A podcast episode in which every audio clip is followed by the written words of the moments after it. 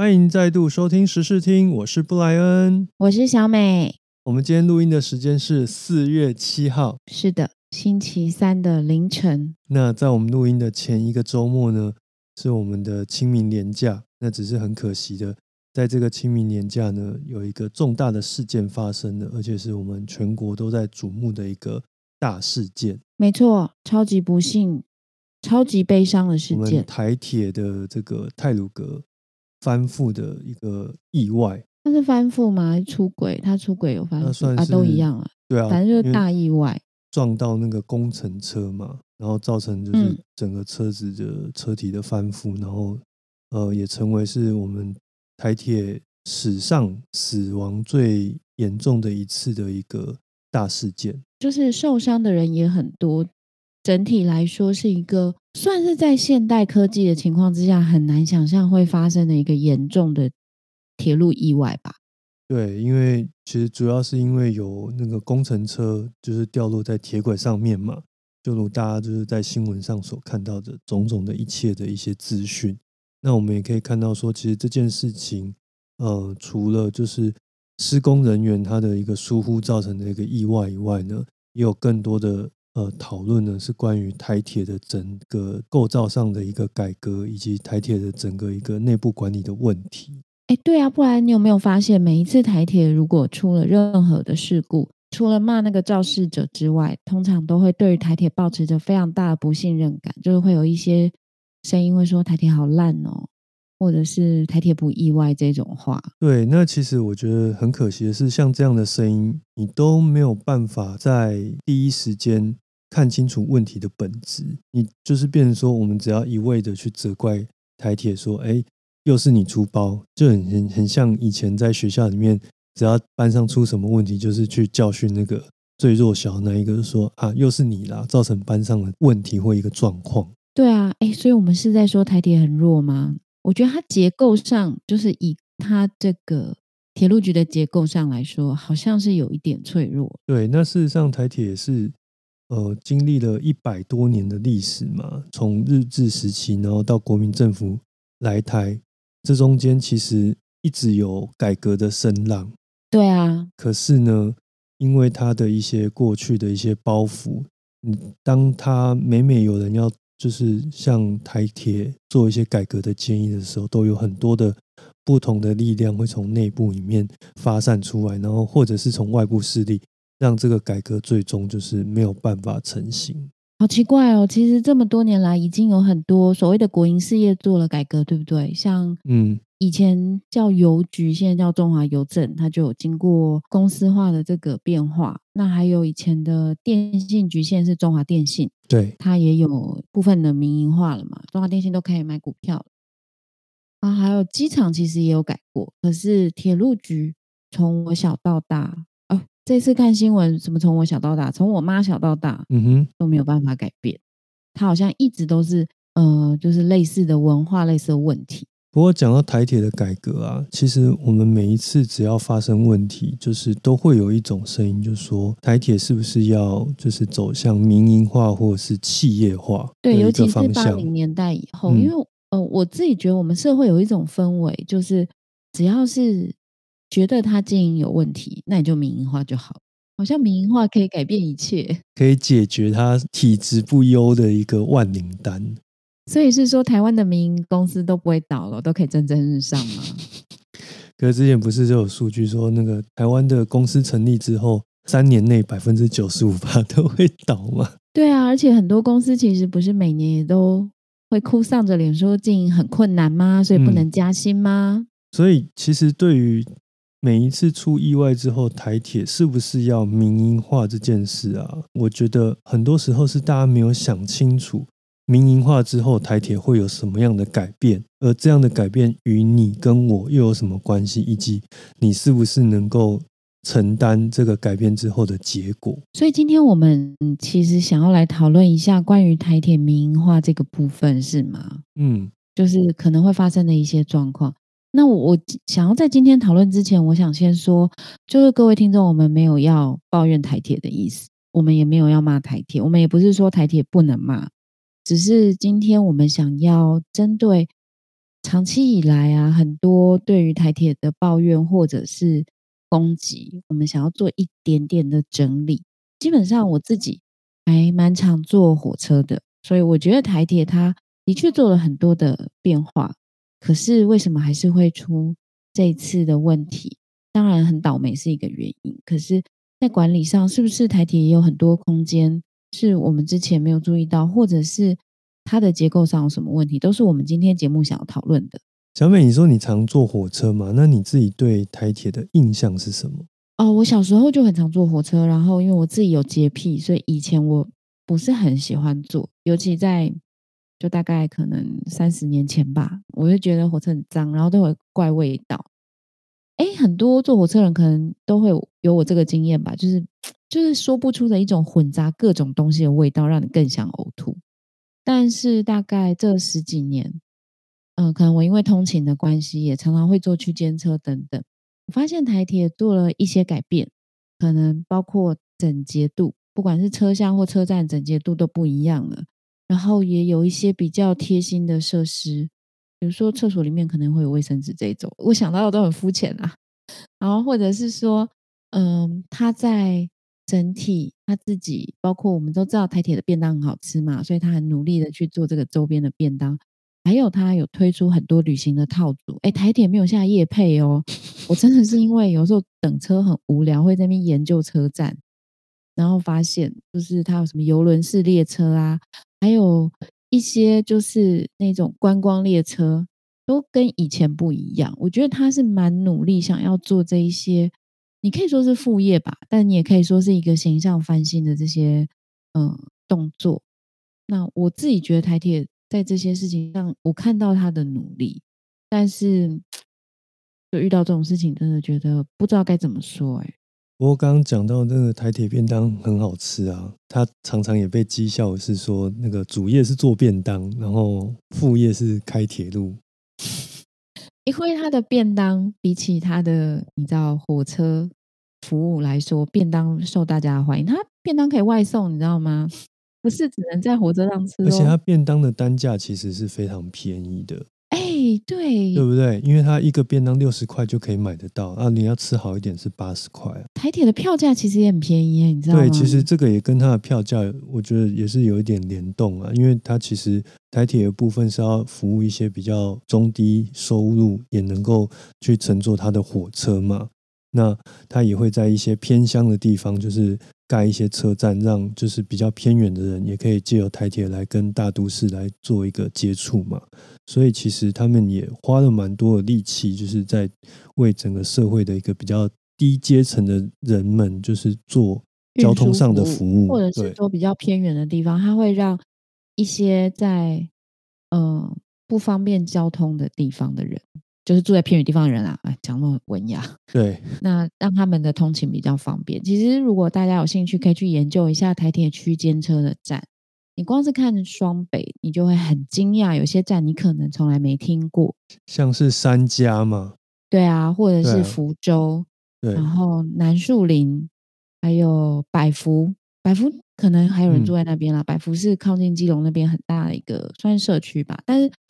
这些都是我们如果是住在台北市中心是无法想象的，然后这些地区的人都必须要用区间车来通勤，更何况是中南部甚至是华东地区一些比较偏乡的地方的人们，他其实有时候，呃，他的对外的连外交通连巴士都没有的话，就他就只剩下台铁可以连接大都市去，比如说找工作或是求学啦。对啊，像之前我去台东玩的时候，就东部那一带。有些站真的很小，它可能一天就只有几班车这样子。那像这样的站呢，其实你要经营它，你也是需要有人力的资源投入以及物资的资源。那你说要让光是让那个站要收支平衡就很不容易了。那在全台湾有，更何况有多少的像这样的我们不知道的不知名小站，在各个地方服务偏远地区的人们，而且。刚刚讲到票价，对不对？就讲到便当，讲到票价。其实台铁的票价很久都没有涨价。我可以讲一个很残酷的笑话吗？这是蛮台湾的，因为台湾的薪水也都没有太多的涨幅，所以它也不能涨它的票价。对啊，可是台铁票价真的很便宜，我要再次的强调，嗯，就是在双北的区域里面坐，常常都只要十五或二十块，不方便讲太清楚。但是大家有没有想过，如果说一旦台铁真的是变成就是私营化或是公司化之后，当你必须要财务上有一些平衡，或不管是任何方式的一个收入进来的时候，消费的一个状态可能就会有所改变。如果是民营化的这个逻辑哈，就是让他去以盈利或者是我们说打平为逻辑好了，他第一件事一定会去砍掉一些他认为获利比较低的线路。我这是我猜测啦，你也可以说我是阴谋论。可是所有经营公司的人都会想尽办法把赔钱的路线关掉嘛，或者是说这些赔钱的路线还是继续有国家补助。然后可能你知道这种民营化就很难说了，因为铁路它其实在一开始世界上有铁路的时候，像美国或日本，美国是很早有铁路的国家，他们就是为了要方便所有的人可以自由的通行，对，所以他一开始的。那种精神啊，有铁路的这个精神，其实是要方便大家运输。当然，因为过了一两百年之后，大家有车的有车啊，然后嗯，坐飞机的坐飞机，可能在很多国家铁路都有面临到类似的问题。那其实以日本为例，他们其实 JR 后来他也面临了很多的小站必须要关闭，以及它的票价也必须要提高。对啊，因为我自己坐台铁就觉得，哎，那个票价以那个距离来说。比捷运便宜，也比公车便宜。对啊，那差不多的距离，在日本基本上都是三倍以上的价格。我那时候去日本就印象很深刻啊，随便这样子一进一出，只是一个小小的，就是隔壁站，就七十几块台币起跳。对啊，当然这个时候就会有人说日本国民所得比我们高，没错啦。可是所有的事情它都是有因有果的。你现在要说台铁的票价这么低，到底是因还是果呢？我觉得。已经很难去理清它了，而且因为这样，其实台铁长期就是它的资金、它的收支不平衡，所以它的人力的一个补足上也是很有问题的。像我们看到报道者最近就有一些新闻就在讲说，国考啊，或是去招考一些土木技师，其实报到率基本上就是零。就是年轻人其实不是会把台铁当成是第一志愿，他有可能就是都考不上，最后台铁上他才才会心甘情愿的去台铁报道。因为我相信呢，如果这个台铁它十几年都没有涨过票价，那它里面员工的薪水可能也没有什么太好的涨幅。而且我们不是也时常在新闻上有看到说啊，台铁的一些什么呃列车长啊，或是他们的司机就是联合起来要发动罢工嘛？对啊，然后大家就会抱怨他们没有良心呢。对，但是也是因为他们长期的整个值班的状况是不健康的。那这个不健康的原因，其实有一大部分很有可能是因为我们低廉的票价使得他们没有招募足够人数的这个资金，然后它就是一个整体劳工过劳的状况，因为他给的钱不够，所以没有人愿意去那里上班。也不是没有人，就是他永远都招不满人，然后他又要做这么多的事，只好让很多人都去。做额外的工作，可能也没有加班费吧，我在猜。或者是说我给你的加班的补休，你也用不到。对，哎，其实这有点台湾职场的缩影。但是它是国家的持有的单位。是的，而且我相信呢，如果你在那个薪水上都给的这么不足够了，我不相信像这个这么需要高度机械化的单位，他们的配备会多好。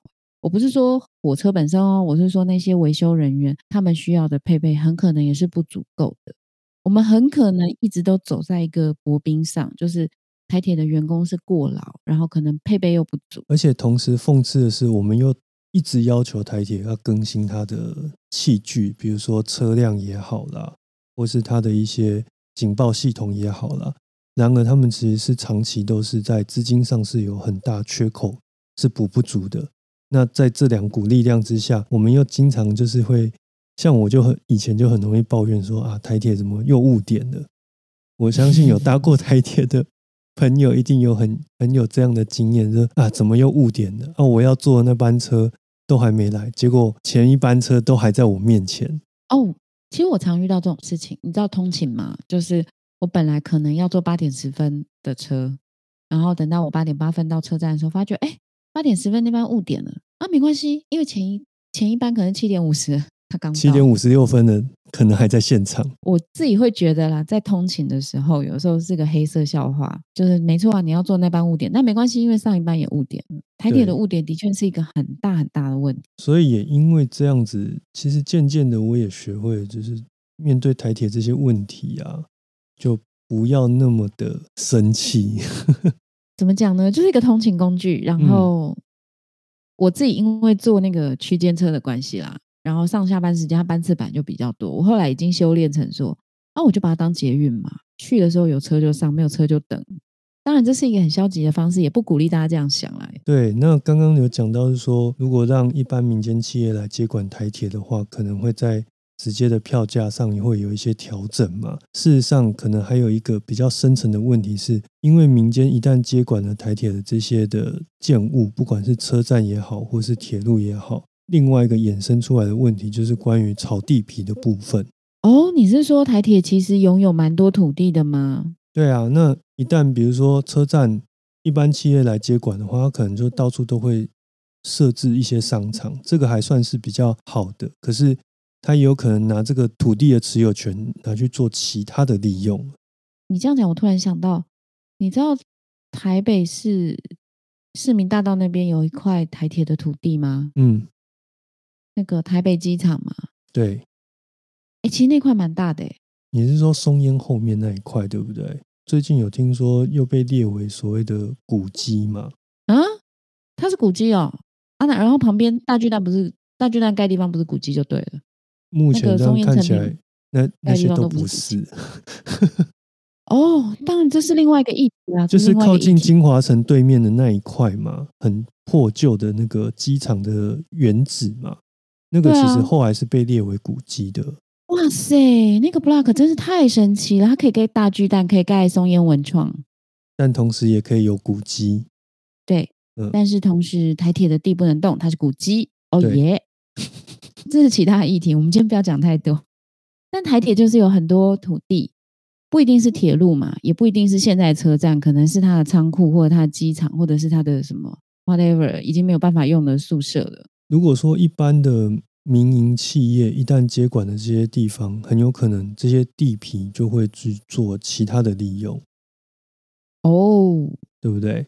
就是大家担心的可能会炒地皮，比如说就盖商业大楼。去活化它的利用，那你透过商业大楼的收租金，让它也许铁路没办法赚钱，但是这些地皮的部分，我就是透过这样的方式去做变相的一个利润的一个收取。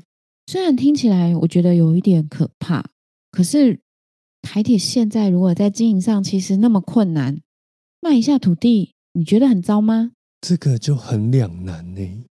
不会说台铁现在就很像坐在黄金堆上的乞丐，明明他就这么。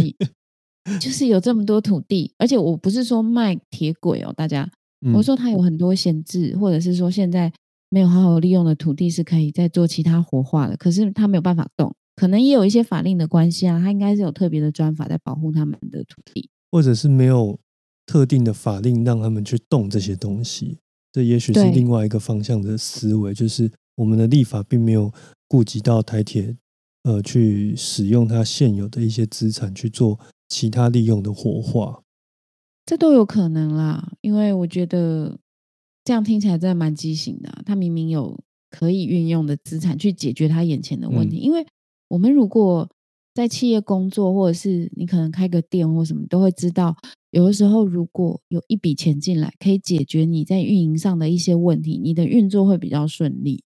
对，也许不用百分之百，你光是百分之三四十已经很惊人。对啊，那他现在就是他明明有资产，可是他不能动用去解决他的问题，然后这个问题只能一直滋生下去。然后你看，我前面讲了一堆，他去做了很多什么旅游的改善啊，什么厕所改善、卖便当，就就好像是杯水车薪呢。我真的觉得不会想要苛责台铁，是我我我看到一些努力，可是。现在想一想，那努力真的比起他们的破洞实在是太微小了。因为我们看到一些报道有指出说，他每天一开门就是四百万会烧掉嘛，是一天呢，所以一个月。那你一天要卖几颗便当 才可以补回这四百万？大哥，他是已经卖了便当之后，还有这四百多万的亏损，所以他已经努力的卖便当了，还是有这四百万的亏损。所以有人讲过一个笑话啊，就是之前疫情很严重，说那个公共交通不可饮食的时候，台铁是最大受害者啊。因为他就不能卖便当跟一些周边的零食。对，就是销量会急剧下降。那个时候我我印象中啦，台铁有蛮热心的告诉大家说，你们可以买了以后带下车去吃啊。现在我终于可以理解为什么他们对于卖便当这件事如此的执着，真的是很重要的一个裁员，而且也被讥笑为是主业卖便当，然后副业呢就是开铁路。只是觉得在台铁里面工作人真的蛮不容易的啦，因为你想，如果你在台铁工作，你可能逼不得已你是不会讲出来的，而且你讲出来可能要负一些责任，或者是你想想象，就是如果大家在聚会的时候说，哎，你在哪边工作？我在台铁。我觉得那场面会马上冷掉两秒钟，哎，然后接下来就大家说，哎，那你们为什么常误点？哎，那上次怎么样？哎，那怎么样？就你知道，收到都是抱怨，可能没有一个正面的回应，而且他可能也没办法回答这些问题，他也许就是在里面就是做一个票务的贩售，因为很多人他其实也不是什么决策的人，嗯，大部分的人都是所谓的基层员工，可是要回答那么多幼稚愚蠢的问题，哎，也不能说我们的问题幼稚愚蠢，这是我们遇到火车很。直觉的问题呀，就误点嘛，这种就是跟大家比较息息相关的。可是其实它是一个很大结构性的问题，它没办法就是一两个人上任之后就全盘的把这个都解决掉了。哎，难怪哦，你看，大概从二零零零年还是什么时候开始，台湾的公营事业就开始做很多体制的改变，公司化或民营化。只有台铁到现在已经换了好几次政党轮替了吧？大家好像都没有办法解决这个问题，感觉上也不太想解决这个问题。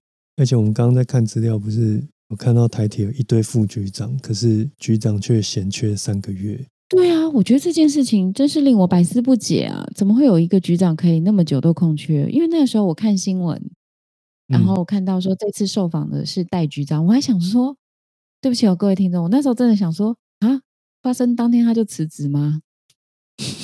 我以为局长火速辞职，因为要负责任。结果在金门立委的这个说明之下，我才知道原来 是我们的局长已经闲缺了三个月。这个背后可能有很多原因啦，但是从我的角度看，就是啊，大家都那么不想当局长吗？这个局长如此难抉择吗？不管从哪个角度看，我都觉得局长悬缺这么久，有一点诡异。如果说今天闲缺的是金门酒厂的这个董事长，我相信应该是一堆人抢破头都想做。对，我相信那个酒厂的董事长在退休的前半年，大家就会挤破头了，全家迁到金门都可以之类。对，但是掌管全台所有铁路的这个台铁局长呢，却却是迟迟选不出来。我觉得也是他背后的一些结构性的因素，确实是。你没办法说放谁去当那个局长，或者是交通部长换了谁就可以解决这个整个通盘性的问题。对啊，虽然这一次，嗯，应该说在台湾啦，就是习惯要去负这个政治责任。我也不是说负这政治责任有什么不对，因为这就是我们政坛的一个习惯。而我总觉得在这件事情上啊，你换谁来当交通部长，他都很难靠一个人的力量去解决。所以啦。之前我在看电视的时候，就有人就就是疯狂的骂叶匡时，为什么？因为他不是当过我们这个马政府时期的交通部长，可是骂他也无济于事啊。但是他的意思是说，你自己都当过了交通部长，然后发生这样的事情，你却在讲旁边讲一些比较刻薄的话，好像是说你没有当过交通部长的样子。等一下，等一下，等一下，大哥，我没有在跟这个叶匡时的新闻，他是讲了什么蠢话吗？可以介绍一下吗？就是类似类似张善政他们讲的那一些啊，真假的啊？那我收回，我收回。懂那个意思吗？对啊，就是我懂啊。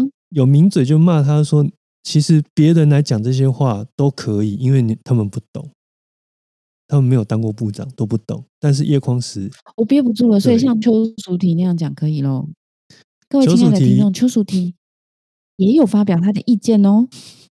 但是我不想要浪费篇幅讲它，你们可以自己去搜寻一下。好了，我觉得还是讲一下好，不要卖关子。简单来说呢，就是发生事情之后，因为大家都想捐款，可是呢，就不知道怎么捐嘛，那卫福部就开了一个专户，就说那未来就是用大家捐到这边，我们用这笔钱就是去做就是整个事件的一个抚平这样子。那我们台北市的前卫生局的局长邱淑媞邱小姐呢，她就说，呃，这个是一个敛财的行为。对啊，什么政府死要钱之类的啦，对讲的啊，很难听。那其实他不讲话，大家都不知，都还忘记有这个人。那他讲了这个之后呢，反而就是烧起另外一把火。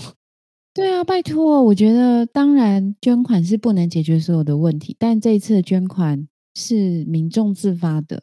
对啊，那现在是大家都想捐，可是没有一个可信而且集中的一个单位，那卫福部就跳出来，就是在第一时间就是做这个承担这样子。因为卫福部要管那个钱，我觉得也蛮衰小的欸。因为我是认真的说，因为政府是不能够，你知道，就是我不是说政府不会乱花钱，我是说在政府机关你要花钱是要经过很多程序的，不管我们现在怎么看待这些程序。你每一笔进来的钱都要列记录，他他还要就是发那个证明嘛，收对不对据？收据，然后每一笔出去的钱，他也要做造册的记录。就有人就开玩笑说，你去公庙去投香油钱，你都不会问他的这个整个财务状况了。然后你在投这种钱的时候，你还会去去问说啊，你会不会 A 钱啊？你会不会乱用啊？这不是很可笑？我自己是觉得捐款是一件自发性的事情，嗯也不是说你捐款就一定比较高尚，那嗯也不是说你没捐款就一定比较低级。这件事情是你有能力就量力而为捐嘛，啊，不行的话，你就是就是祝福大家，就是这件事赶快过去就好了。对，因为我认为没有人会希望拿到这样的捐款，然后其实大家也都会希望事情赶快过去。嗯，不捐款没关系，但是不要口出恶言，也不要批评别人。因为我觉得台湾有一个很美好的美德，就是，哎，你有看到吧？那个刚出事的时候啊，熊猫的朋友就是嗯，不送餐，他们就送物资到那个救援的地方，而且好像是自费性的行为。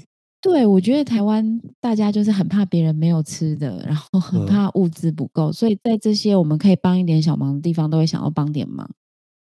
那你说捐款会不会被滥用？我其实也不确定，因为滥用这件东西，这件事情是看你的标准。有些人觉得不合他的意思就叫滥用，可是我是认为捐款捐出去，我们就是要相信这个单位嗯，啊，不相信你就不要捐就好啦，捐款又没有逼你。可是就会有一个网捐，就会有一个风向，就是说啊，这个是政府拿来贪污的一个专户，所以就是大家不要把钱往里面丢。哦，政府要贪污，不用来贪污这种钱呢、啊！我不是说政府会贪污，OK，我是说他何必来搞捐款专户的钱？因为这个钱的到时候要征信要干嘛，是超麻烦的，好吗？没有想象的那么简单呢、各位应该说他们是什么样的朋友呢？KMT 朋友嘛 KMT ERS。，ER 好啦，总而言之，我就觉得，如果说真的帮不上忙的话，也不需要像某一边的朋友这样子，就是唱衰啦。对啊，嗯因为嗯，当然，就像前面讲过的，台铁发生事情，心里都不会好受，而且我们就是可能已经习惯台铁的一些问题，常常会觉得啊，你看就是这样，就是台铁就是有它的问题啊，或什么。即使这一次的行车记录器都已经这么明显的告诉大家说，这次真的是一个无法预料的，对，可以说是人祸。可是还是会有人说啊，如果台铁再怎么样，再怎么样，就不会这么严重。对啊，可是我们说的再怎么样，再怎么样都需要钱。对啊，然后如果一个讲那么简单的，对，如果一个公司它每天开门就是要赔四百万，就算有国家的补助，我也不觉得在这个地方哦，就是在这个公司的这种经营者，他能够大刀阔斧的去做什么改变，因为这些都是很久以从很久以前一直累积下来的一些问题。哎，对啊，包括台铁其实要付很多很多的退休金呢，因为它有非常非常多的退休人员。对啊，而且它一旦公司化之后，可能人员上的一个异动也会成为社会上一个很大的事件。对啊，他员工超多哎、对啊，而且讲白了，就是如果你都已经在台铁服务很久了，那万一公司要有什么变动，你突然可能不一定是没工作，可是可能薪水有变差或什么之类的。嗯，这应该会是个蛮大社会事件吧？对啊，大家不要忘了当初 ETC 就是要全面变成电子收费的时候，有多少的一个收费员就从此以后就没有工作，然后要呃跟政府不断不断的一个做一个抗争跟诉讼。可是你想收费员，我的感觉就会认为很多人根本不在乎啊，有没有？每一次收费员抗议的时候，我为什么我这种无良朋友特别多啊？就是 你那种表情让我很生气，好像那种烂朋友只有我会有而已。没有啦，我身边也会有这种人的。只是我我听你这样讲，我就突然想到有这种人就很悲戚啊。对啊，就是会说一些风凉话嘛，就是会让人生气的风凉话。那我是觉得，如果嗯，你今天要去攻击台铁的员工怎么样，就不必了，因为大家都是为了自己的生活。然后台铁的员工的确长期处在一个可能是很有压力的高工时或者是高工作量的情况，可是他们的劳动条件其实不如我们想象。嗯，那我们一直在讲说，呃，劳动条件要改变呐，我们一直在争取一些权益的时候，但这些它算是公营事业吗？算是国营事业，就是他们这种身份又有点尴尬，好像你在争取劳工权益的时候，常常也会忘记他们，因为他们的身份稍微尴尬了点。对啊，这个其实是非常非常的很多重难度。对啊，要骂人比较是简单，可是要真的要改革要做事是非常困难的。对啊，这么多年来，大家都对台铁不知道怎么办。然后我自己看了一下，其实国外的那个，就像你刚讲 JR 嘛，然后其实美国或者是德国，他们的铁路在国营国营化，然后出问题的过程之中，也花了很大的气力去修改。可是嗯老实说，他们都没有台铁这么大的包袱，就相对来说。国情不同，对啊，所以我觉得，嗯，当然是希望有生之年能够看到台铁有一些制度上的变化。一般公司都已经赔成这样，最快的方式就是怎么样，宣布破产。别闹了，你知道多少人依赖台铁通勤吗？但是台铁没办法这样做啊，所以它更大的困难是它没办法打掉重练。对啊，而且别说打掉重练了，其实台铁的每一条线路都很重要。就像这一次那个泰鲁格号事件，不是就是七天东部的干线都会受到影响吗？对啊，大家就崩溃了啊、就是虽然你说共体时间，大家都能共体时间，可是不方便，就是真的不方便在那里。不行就是不行啊。对啊，好吧，我们今天节目呢也差不多到这边。这样的一个嗯讨论是希望让大家就是多留一点空间去去思考，就是说到底如果真的台铁民营化之后，对我们来说是好的，还是其实你不会想要接受这样的一个结果？就我们大概讲了一下台铁可能会遇到的问题跟嗯代价啦。那也是跟大家说，我我们也知道，其实妈妈台铁或者是妈妈肇事者是最容易解决你的情绪的一个方式，但是我们不希望用这样的方式去解读这件事情，因为情绪已经太多了。嗯哼，好，那今天时事听呢就到这边结束了。我是布莱恩，我是小美，我们就下次见，拜拜。拜拜。